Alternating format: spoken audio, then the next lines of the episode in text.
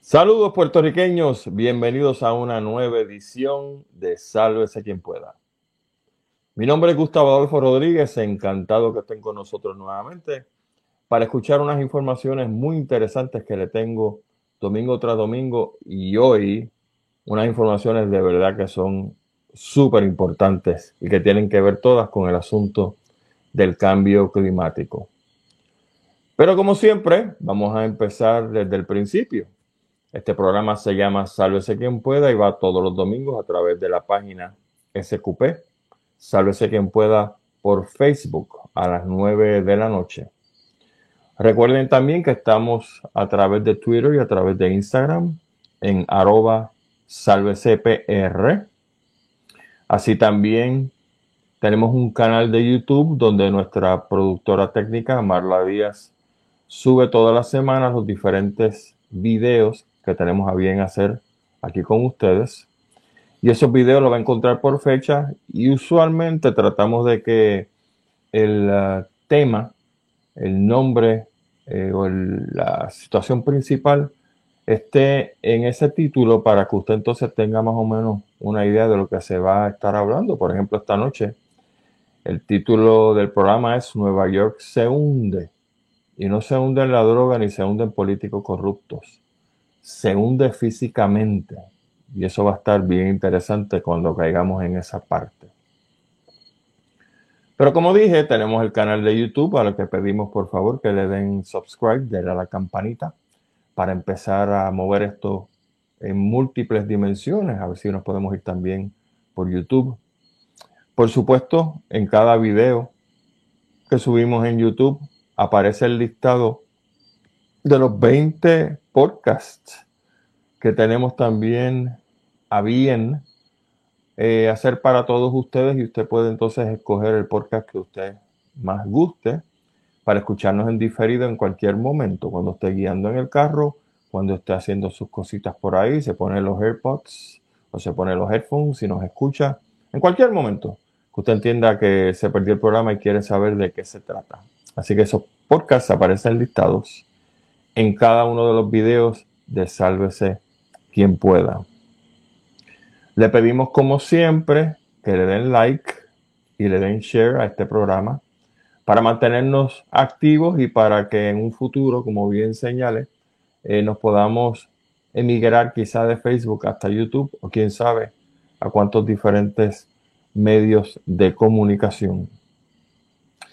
Eh, los programas de la semana pasada o de la semana pasada ya está arriba, así que lo puede buscar en YouTube, que fue el programa que hicimos con el compañero Lino Aponte, hablando sobre lo último en placas solares, gracias a las personas que nos escribieron y que le gustó, por supuesto. Ese programa ya está disponible para que lo escuche, lo vea en YouTube o si quiere escucharlo entonces en podcast, también lo puede hacer en diferido. Como siempre hacemos, vamos a hablar un poquito de las actividades que vienen esta semana para mantenerlos al tanto.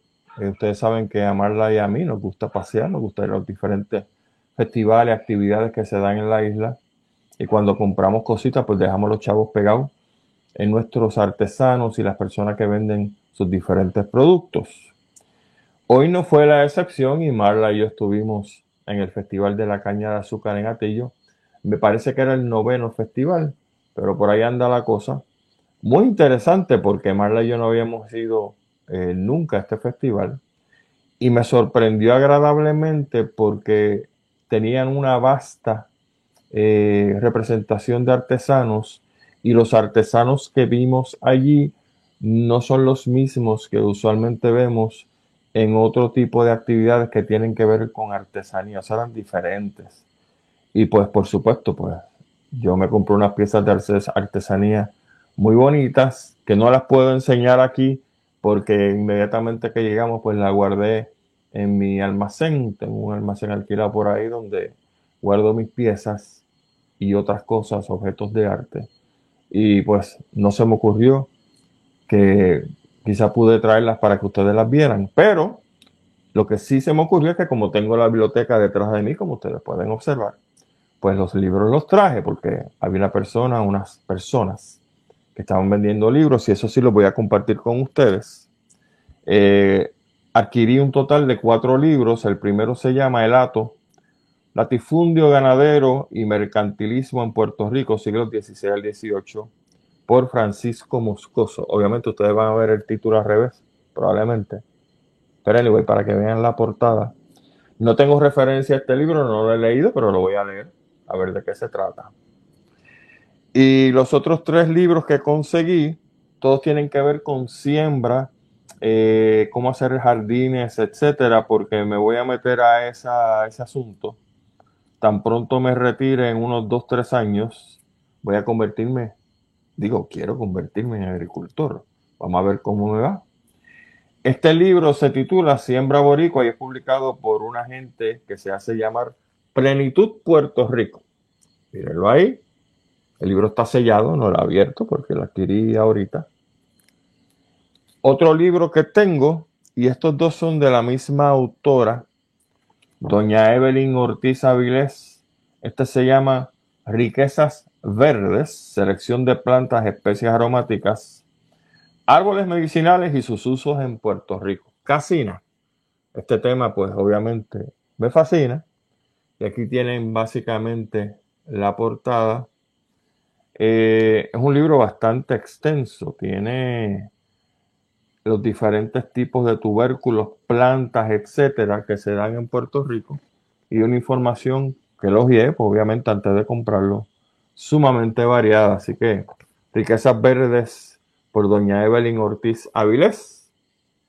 En la medida que a usted le guste también el asunto de la siembra, pues vaya adquiriéndolo.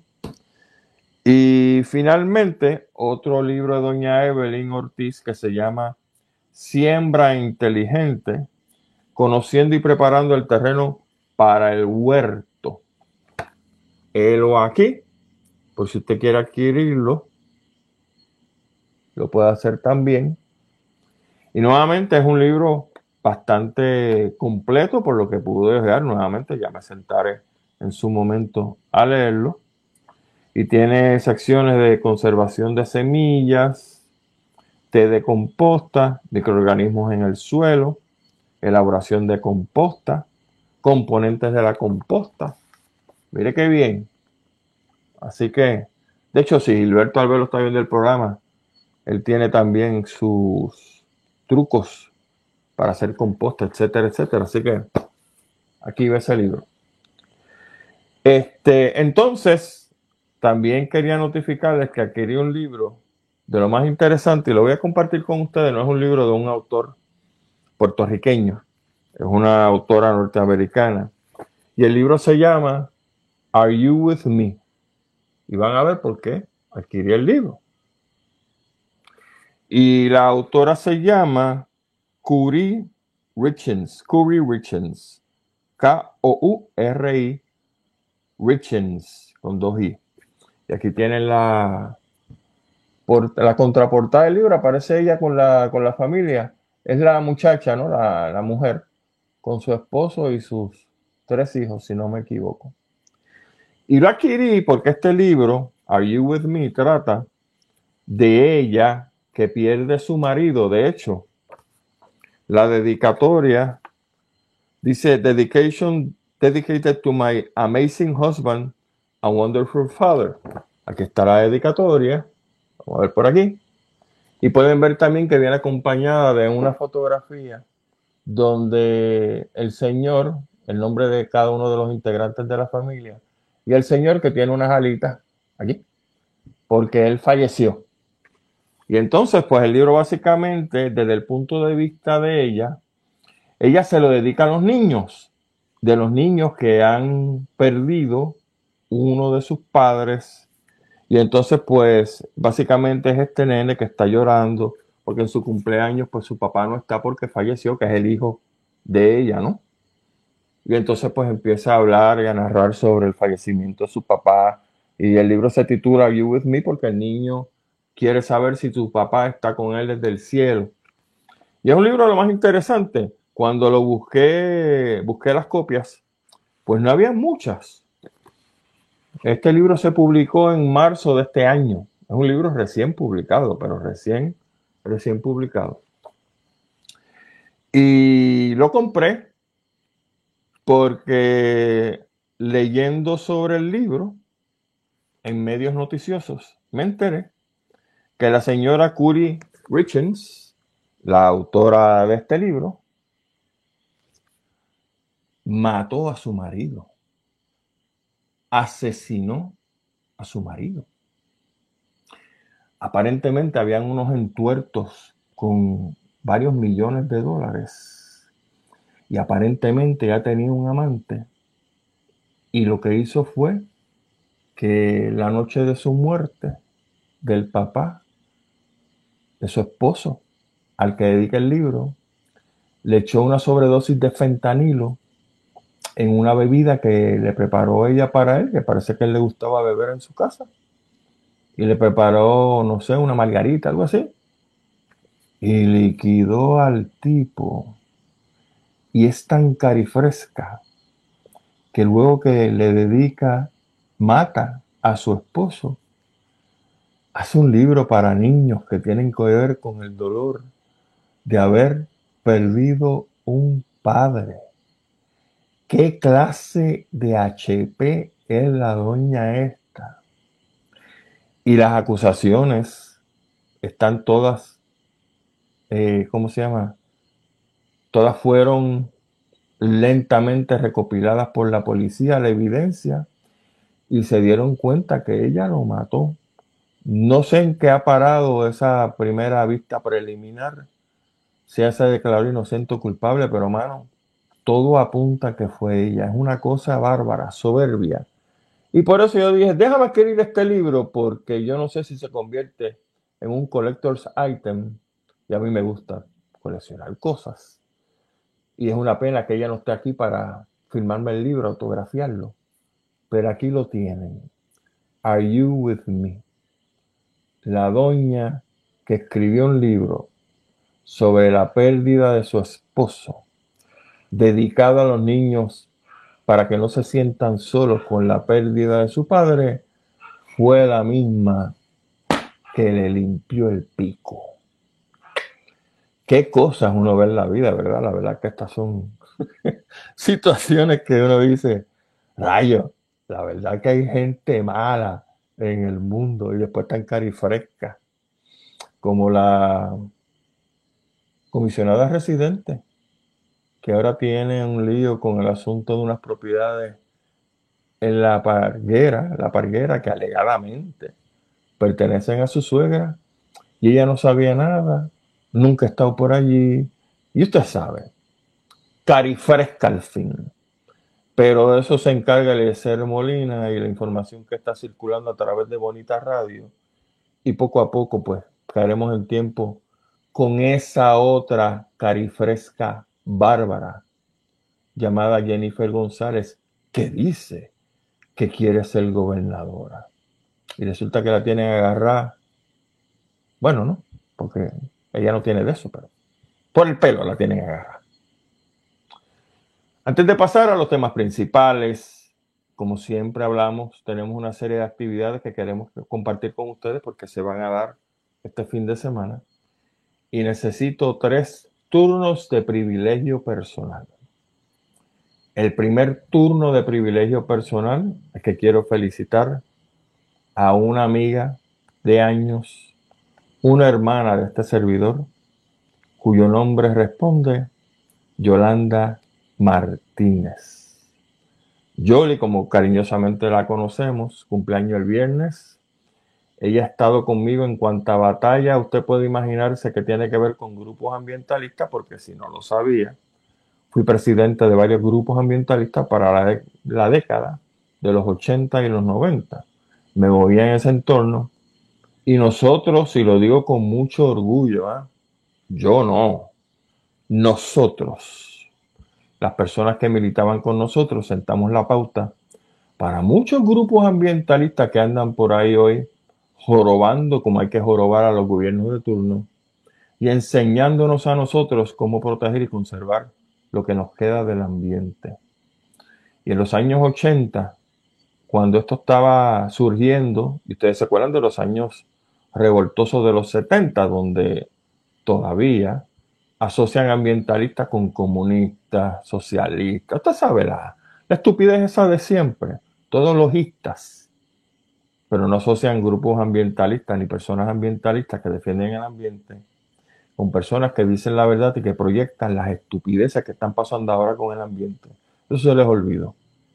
Pero muchos de esos de los que idiotas que nos criticaban están muertos y quedan otras personas que todavía no están muertas, pero que lo hacen y las critican porque tienen unos intereses personales, no es porque odien el ambiente, es porque los que violan las leyes naturales, violan leyes ambientales, es para su uso y por supuesto para su maldita barriga, porque ellos se creen que son más allá de hijos de Dios, que son Dios mismo, y que los recursos naturales de este país pues son para ellos y no para nadie más. Pero felicidades Yolanda, gracias por todas esas batallas que hemos estado juntos, igual que Esther, Va, Luis Carmona, qué sé yo cuántas personas vienen a mi mente a través de varios grupos ambientalistas que disfrutamos en cantidad. Eran otros tiempos, tiempos menos salvajes, si lo quiero decir así, y era mucho más seguro hacer muchas cosas en Puerto Rico que lo que es ahora. Así que felicidades, Yoli. Precisamente el viernes, el cumpleaños de Yolanda Martínez, arranca en Patillas la décimo, no, la quinta, perdón, Feria Artesanal de Patillas y se va a celebrar en el terminal de carros públicos y precisamente en la tierra de un querido amigo que estuvo con nosotros un par de días aquí en Puerto Rico, que Gilberto Albelo, doctor Chopper, lo bautizó. El cachorrín, don José Omar Díaz, estuvo con nosotros y su señora esposa Sandra, directamente de allá de Massachusetts, visitando su querido padre, que tiene unas condiciones también de enfermedad, y lo tuvimos por aquí. Así que este domingo, José, voy para allá, para tu tierra, a celebrar el quinto festival de artesanos en patillas. Qué pena que no estés por acá, pero si tomamos fotografías te las vamos a enviar. Este festival arranca el viernes y culmina el domingo, así que van a ser tres días, como les dije, en la Plaza de Carros Públicos del municipio de Patillas. Y obviamente yo voy a caer ahí porque, como les dije, a mí me gustan los artesanos de Puerto Rico. Tienen unas chulerías bien, bien eh, lindas. Y voy a caer allí a ver qué hay de nuevo yo creo que cuando termine de poner todos los adornos que quiero poner en la casa, la verdad que me voy a quedar sin espacio porque si me gusta, lo compro en cuanto a artesanía se refiere. El sábado, otro asunto de privilegio personal, cumple mi querida sobrina Elimari Jaime. Eh, así que muchas felicidades a ella Espero que la pase súper bien y ya nos veremos en nuestro próximo viaje allá al estado de la Florida. Y por supuesto, no menos importante, una querida amiga que corre también y que lleva en sus espaldas el funcionamiento de una de las agencias públicas más deterioradas que está en Puerto Rico, pero que ella como ella y como otros profesionales que tengo el gusto de conocer en el Departamento de Recursos Naturales, pues no empecé quién, a cuál estúpido montan de cualquiera de los dos partidos estos que, gracias a Dios, va a dejar de ser principales en las próximas elecciones, pues ellos mantienen el departamento funcionando a pesar de los cohetes políticos que montan allí en el Departamento de Recursos Naturales. Muchos abrazos y muchas felicitaciones a nuestra querida amiga también Marilyn Colón, que cumple años el domingo y que como dije, y lo digo sin ningún empacho, yo creo que ella se mete el lío por lo que estoy diciendo. Ella y muchos más que tengo el placer de conocer en el Departamento de Recursos Naturales son los que mantienen esa agencia corriendo, ¿sabe? Lo demás es pura basura, pura basura penepeta y pura basura populeta, porque de aquí para abajo de los empleados que son de carrera, lo que hay por ahí para arriba, no valen cuatro chavos. Dígame a mí que trabajé en varias instancias en el departamento Me acuerdo cómo se mueve el cobre, pero se ha puesto peor el cobre porque los eh, peleles y estúpidos gobernantes que hemos tenido, va, los últimos, qué sé yo, cuatro décadas, cinco décadas, tampoco valen un chavo y entonces reflejan en la gente que ellos escogen todas estas agencias y las agencias pues lamentablemente pagan el precio de todos estos ineptos y peleles, como dije, que tenemos como gobernantes. Y este no es la excepción. Felicidades, Marilyn. Y antes de pasar el último tema que tengo, antes de pasar a los temas principales, eh, quiero decirles que estamos ahora, gracias precisamente a José Omar Ortiz, vamos a empezar las conversaciones esta semana para ver si empezamos a transmitir el programa de Sálvese quien pueda a través de X61 Empatillas de manera diferida. Tenemos nuestro programa aquí, que de hecho creo que Omar estaba haciendo las gestiones para pasarlo por Facebook directamente. Pues queremos hacer las gestiones para que entonces las conversaciones con el compañero Ricky, allá el gerente de X61, pues tener la oportunidad de pasar el programa en diferido en algún momento durante la semana. O sea, nosotros estamos, por ejemplo, hoy domingo grabando y entonces el programa se pasaría durante la semana en diferido.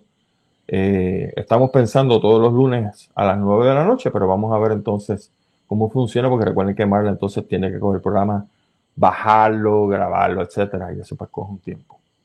Pero gracias a José Omar por haberse empeñado en que nosotros se nos dé un foro adicional a los que tenemos igual que el de Willy, que vamos a través de punto de vista PR todos los domingos. Él lo graba y después lo pone en su, en su página. Así que vamos a ver qué sucede este experimento, que quién sabe, a lo mejor no sindicalizamos, no sé. Nosotros no vivimos de esto y creo que ustedes siempre lo han sabido. Nosotros no cobramos un chavo por hacer este programa. Nuestro interés es puramente pedagógico, puramente de ilustrarnos de las cosas que están pasando, porque mientras usted pone la radio AM y probablemente FM, de lunes a viernes lo que ponen es la basura de siempre, populares peleando contra PNP, PNP contra populares, los del PIB dicen esto, y Movimiento Victoria Ciudadana dice otro, y usted se harta, como yo me harto, y por eso tengo que hacer programas que van más allá de la estupidez política de este país, porque ellos lo que intentan los medios corporativos es de marearnos con estupideces para que comentemos estupideces mientras las cosas serias y profundas de este país donde se nos va la vida en el futuro, eso no lo tocan ni con una vara larga. La cuestión es mantenernos brutos para que usted entonces responda a todas las estupideces que ellos le ponen a usted en el menú de lunes a viernes. Y no digo sábado y domingo porque los sábados son los sábados de pastilleo, donde están todos aquellos estúpidos también vendiéndonos cuánta pastilla y cuánto cosa hay que se puede vender. Y entonces los domingos pues ponen musiquita suave para que nosotros cojamos un break de las estupideces que vienen de lunes a viernes. Eso es básicamente lo que hay aquí en esos términos, ¿verdad? Bueno, habiendo dicho eso, como decía el estúpido también exgobernador Luis Fortunio. Vámonos al tema entonces, como dije, del cambio climático y las cosas que están pasando. Hay tres grupos ahora mismo que en cuanto al tema ambiental se refiere y el asunto del cambio climático y sus ramificaciones no les importa mucho y vengo con la evidencia. Número uno, la Reserva Federal de Estados Unidos. Número dos, los ciudadanos de Estados Unidos en general. Y número tres, que era de esperarse, la ExxonMobil. Vamos a arrancar con el primer grupo, la Reserva Federal. Y me perdonan si doy un poco de preámbulo, pero como a mí lo de maestro se me sale por los poros, me gusta que todo el mundo entienda desde el principio para tratar de minimizar las preguntas, pero como quiera las puede hacer por aquí, como tenemos a doña María Reyes Bonilla. Un saludo, don Carlos Suárez Ayala y el Pidio González, mi querido amigo El Pidio. Vamos a empezar por la Reserva Federal. La Junta de Directores de la Reserva Federal constituye de siete miembros y es la encargada de monitorear los bancos de la Reserva Federal, o sea, los que pertenecen a la Reserva, el sistema bancario general, y ellos implementan la Reserva Federal, la política pública en cuanto al asunto del dinero se refiere en los Estados Unidos. El presidente de la Reserva se llama Christopher Waller, que fue eh, nominado por Trump en el 2020 y va a estar en ese cargo hasta enero del 2030. le quedan dos o tres añitos guisando. Este señor dijo en una conferencia en España, la cual él habló, él participó, que el cambio climático era real, pero, como decía don Cholito, el pero que hiende, pero que el cambio climático no es una amenaza seria a la seguridad y confianza de los bancos grandes o la estabilidad financiera de los Estados Unidos. La cita es la siguiente. Los riesgos son los riesgos y entiendo que los riesgos producto del cambio climático no son suficientemente únicos o materiales a la estabilidad financiera de los Estados Unidos que ameriten un trato especial. Cierro la cita. O sea, que si es por ellos, ellos no tienen por qué no fomentar las inversiones en la industria del fósil, ¿no? En la industria energética del fósil. Porque sencillamente el cambio climático para ellos, aunque existe, no es una amenaza para los grandes bancos de Estados Unidos. Y ahorita vamos a eso. Porque una cosa es el bla, bla, bla que usted dice frente a la gente y otra cosa son los datos científicos que aparecen y que siguen apareciendo. Él también dijo, pero, otro pero que hiende, pienso que es importante que los académicos continúen haciendo investigaciones de alta calidad, dice él, sobre el rol que juega el cambio climático en los resultados económicos de la economía de, Estados Unidos, perdón la redundancia, como los trabajos presentados en la conferencia de hoy, o lo que él dijo en España. En otras palabras, yo entiendo que el cambio climático lo podemos tratar aparte porque no va a impactar la economía de los grandes bancos en Estados Unidos, pero le pido a los científicos que sigan haciendo los estudios por si acaso estoy mal. Cosa de que entonces, como tira este pero, pues no meto las patas y vamos a entonces a tener que integrar lo que está pasando con el cambio climático en la economía de los Estados Unidos. Se cura en salud y eso está muy bien, porque cuando usted dice algo y usted no está muy seguro de lo que está pasando, como de Santis, que va a retar a Trump, pero basaron una ley en el estado de la Florida, donde DeSantis, si pierde por Trump, pues sigue siendo gobernador. Eso no es ningún problema, ¿viste?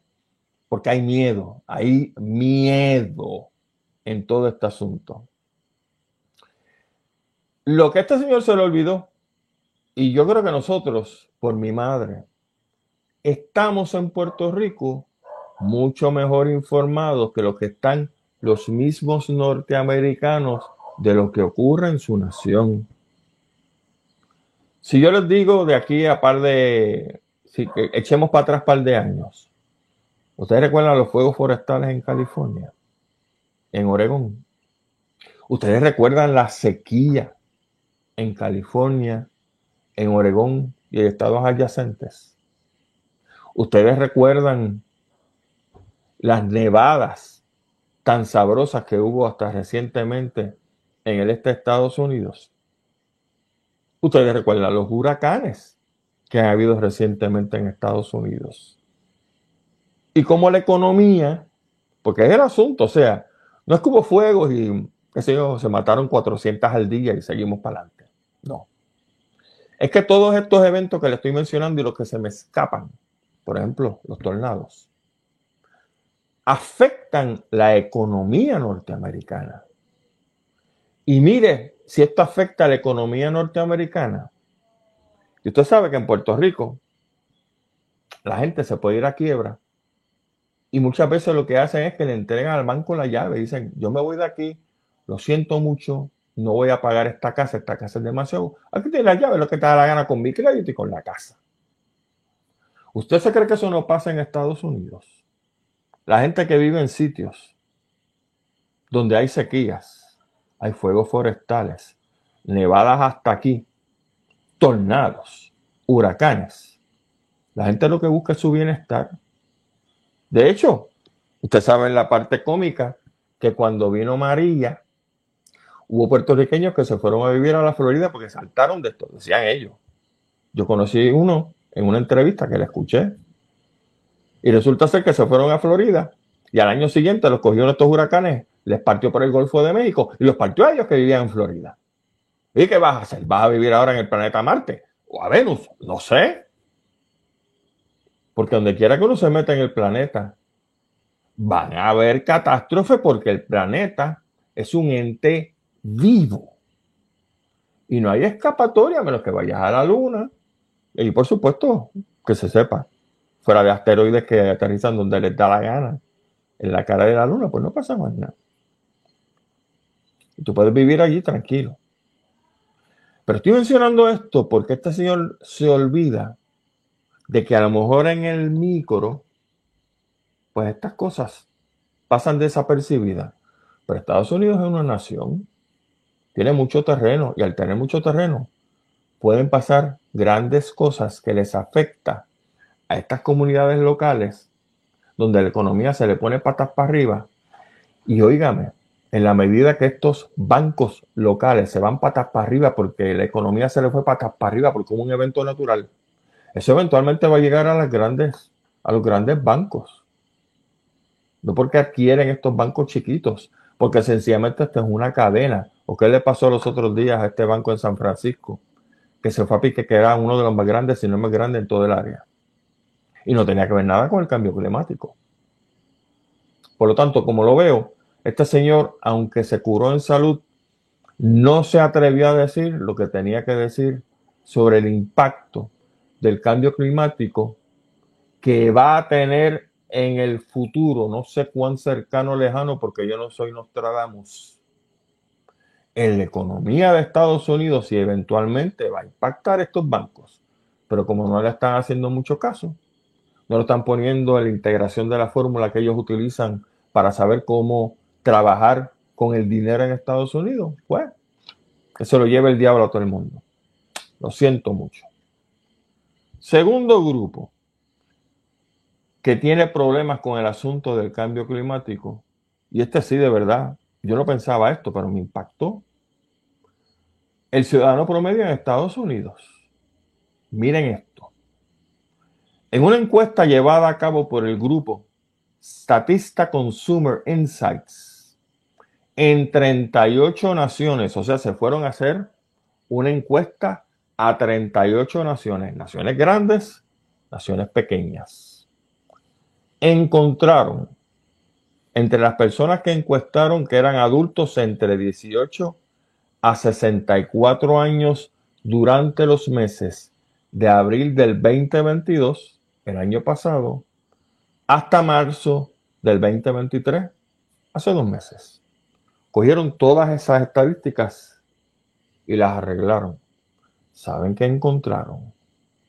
Que los norteamericanos fue, en general, el grupo que más bajo catalogó la protección ambiental como un issue de importancia solamente el 27% de los norteamericanos pensó que el asunto del cambio climático y los asuntos ambientales en general merecían importancia.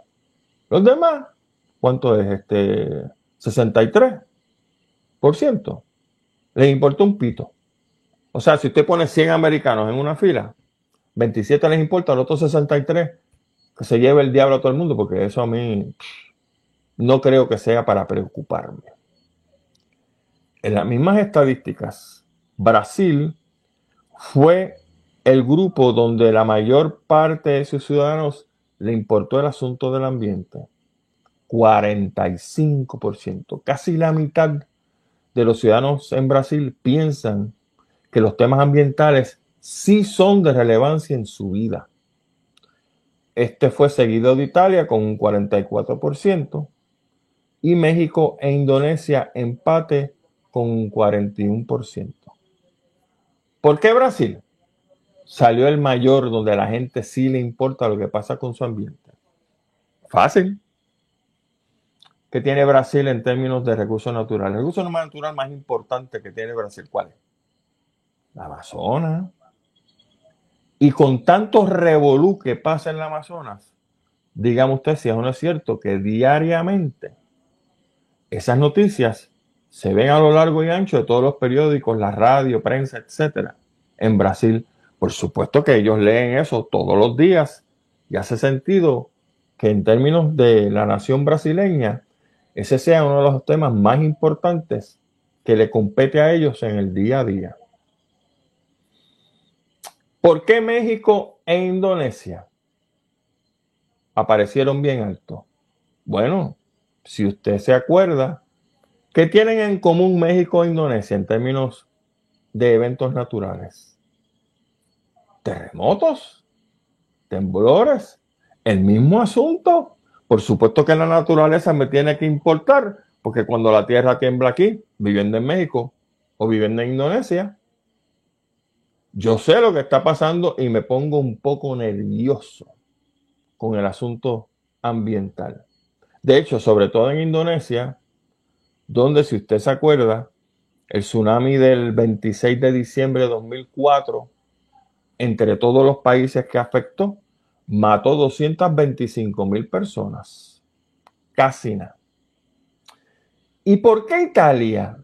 ¿Por qué Italia llegó segundo? Que uno dice, bueno, Italia no tiembla la tierra, qué sé yo, no hay tornados, huracanes, que vuela esa gente en cuatro cantos. Ah, pues mire lo que encontraron.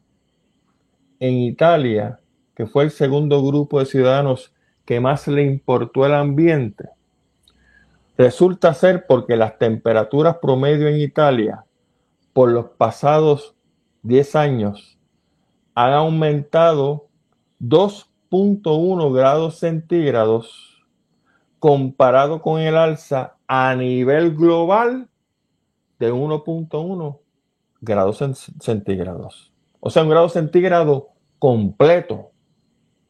Y ahora usted se acuerda, como yo me acuerdo, de los famosos heat waves en Italia, donde la gente se estaba metiendo y se mete. Me imagino que lo harán de nuevo en el verano en todas esas fuentes históricas, la gente se mete a bañarse. Uno puede con el calor del día. Y aquí la moraleja es sencilla. Cuando la gente se siente afectada por estas cosas a nivel grande, un terremoto, un maremoto, etcétera, la gente está atenta. ¿Por qué el americano no está atento? ¿Por qué con ellos bajó a 27% solamente? Eso es cultural. Primero que nada. Dígame usted si el norteamericano se siente o no que es el ombligo del mundo. Que nada le afecta. Que el gobierno me va a ayudar y me va a sacar de este rollo. Que si hubo unos fuegos por allá por California, ay, yo lo vio por California, que se lo lleve el diablo. Esa es la mentalidad que hay allí y que a propósito estoy dejando afuera el asunto que nosotros también lo discutimos para Puerto Rico, que es la manipulación de los medios para hablar de ciertas cosas y otras no. Y estoy hablando también de la educación. Yo desconozco si a los chamaquitos norteamericanos, qué sé yo, de cuarto grado, quinto grado en adelante, Habla mucho sobre los temas ambientales. Ah, eso sí. Usted va a Florida y allí no se puede tocar el asunto de hablar sobre sexos diferentes en los niños porque se ponen histéricos. Ni hablar tampoco sobre el asunto de los negros en la historia norteamericana, porque en Florida se ponen histéricos. Entonces, el asunto del cambio del sexo en los niños y el asunto de hablar de los negros o no, y hablar sobre los inmigrantes y otras cosas, en nada afecta la vida de la mayoría de los ciudadanos que viven en Florida. Pero cuando viene un huracán y los parte en 40 pedazos, ay, de momento me acordé de la naturaleza. ¿Vieron cómo es el mambo? Cosas culturales. Sería muy interesante en ese estudio del grupo Statista Consumer si vinieran a Puerto Rico hicieran una encuesta similar. A ver cómo anda la mentalidad puertorriqueño, porque el puertorriqueño en general sí le importa el asunto del ambiente, porque a diferencia de estas naciones que son áreas gigantescas, nosotros tenemos, vivimos en un archipiélago y como usted sabe, en los archipiélagos, los impactos ambientales se multiplican por varios factores porque tú no tienes el terreno que tiene un continente para absorber ese impacto. Y en el caso nuestro, pues tú haces una revolución como en Jobo, donde destruyes todo el mangle, porque los barrigones que van allí, los sátrapas puercorriqueños que destruyen los mangles para poner su maldita casa, cuando vienen los huracanes y les lleva todo aquello, ah, entonces de momento se acuerdan de los mangles. Pero estoy seguro que nosotros, en general, los boricuas, los puertorriqueños, pensamos de manera diferente sobre el asunto de la protección y la conservación de los recursos naturales. Y sería muy interesante validar eso a través de una encuesta. Vámonos con la ExxonMobil, el tercer grupo que dice que este asunto del cambio climático se lo pasan usted sabe por dónde. Vamos entonces al preámbulo, antes de pasar con la noticia. Ustedes han oído hablar del término net zero, neto cero. Net zero se trata, o es la meta, de reducir a cero la cantidad de gases de invernadero producidos por la actividad humana, lo cual se lograría mediante la reducción de emisiones, emisiones de vehículos, trenes, este, chimeneas de carbón, aviones, etcétera, y la implementación de métodos de absorción de dióxido de carbono de la atmósfera. Son las dos cosas. Estos gases permiten, o sea, el, dióxido de carbono y otros gases más, permiten que la radiación del Sol llegue hasta la superficie del planeta, pero en el proceso se calienta la superficie del, planeta, esos gases eh, cuando la superficie emite calor, esos gases también se calientan. Y cuando vienes a ver, pues tienes esos gases calientes atrapando, atrapados en la atmósfera del planeta. Y eso provoca entonces que la temperatura aumente y eso provoca entonces el deshielo de todas estas capas polares, etcétera. Y usted sabe entonces el resto de la historia. ¿Cuáles son los gases de invernadero? Son dióxido de carbono, metano, óxido nitroso, hidroclorofluorocarbonos, hidrofluorocarbonos y ozono, entre otros. Son como 10 en total, no los puse todos. ¿A qué se refieren con los métodos de absorción del dióxido de carbono? Bueno, si nosotros tenemos un problema con los gases en la atmósfera, perdón, eso significa en el caso del dióxido de carbono, que tenemos que tener unos métodos para absorber entonces esos gases para que no lleguen a la atmósfera y sigan calentando el planeta. Eso es lo que se llama los métodos de absorción del CO2. Por ejemplo, eso se puede lograr a través de la siembra masiva de bosques nuevos. En vez de tener entonces una parcela vacía sin usar, siembre árboles. Se puede hacer a través de la restauración de bosques. Se puede promover que el suelo guarde ese carbón mediante la siembra de plantas perennes, o sea, mover el suelo lo menos posible para que se siga atrapando dióxido de carbono y aplicando composta al suelo. Todas esas cosas logran reducir la cantidad de dióxido de carbono en la atmósfera para que entonces ayude, bendito en algo, a reducir la temperatura del planeta. La meta del net zero es que se detengan las emisiones de los gases que acabo de mencionar para que la temperatura del planeta no sobrepase 1.5 grados centígrados de aquí al 2050. Porque si la temperatura pasa, de acuerdo a los científicos, de 1.5 grados Celsius más allá de la temperatura regular, pues entonces eso nos va a seguir complicando la vida con huracanes más fuertes, sequías más fuertes, eh, evapotranspiración del agua, llueve en unas áreas y ahora ya no llueve, etcétera, etcétera. Ok, ahora vamos a ExxonMobil. En respuesta a sus inversionistas que están molestos por las regulaciones contra el combustible fósil, ExxonMobil aseguró en su último informe que la meta de tener un planeta que llegue a cero emisiones de carbón para el 2050 son remotas, son irreales.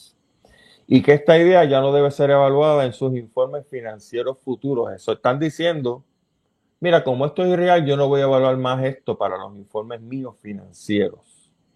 Porque parten de la premisa de que al ser irreal, muchas naciones no van a considerar entonces esto y van a seguir quemando combustibles fósiles y haciendo lo que les da la gana.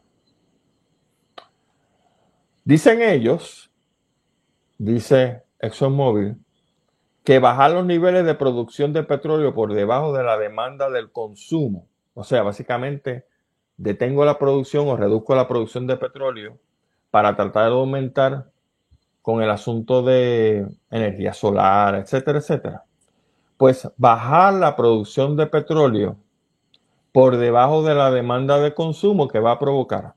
Bueno, va a llevar un alza, obviamente, en los precios de energía, como sucedió en Europa cuando se le impusieron a Rusia, usted recuerda, las sanciones por el asunto de la guerra con Ucrania.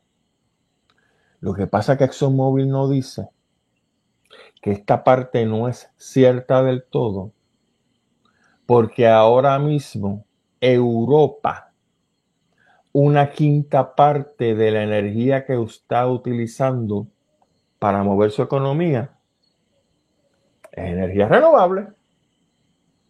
Y que obviamente cada año que pasa, pues entonces esa energía, al ser más y más. Va bajando la cantidad de combustible fósil que las naciones están comprando. Eso es lo que le preocupa a esta gente. Y yo entiendo por qué. Estaba hablando de Europa. No todas las naciones andan en ese mambo.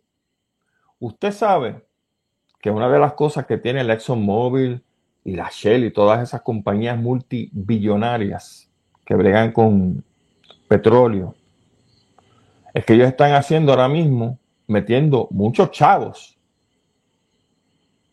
en investigaciones para ver cuáles lugares hay grandes acumulaciones de petróleo para entonces ellos explotarlo.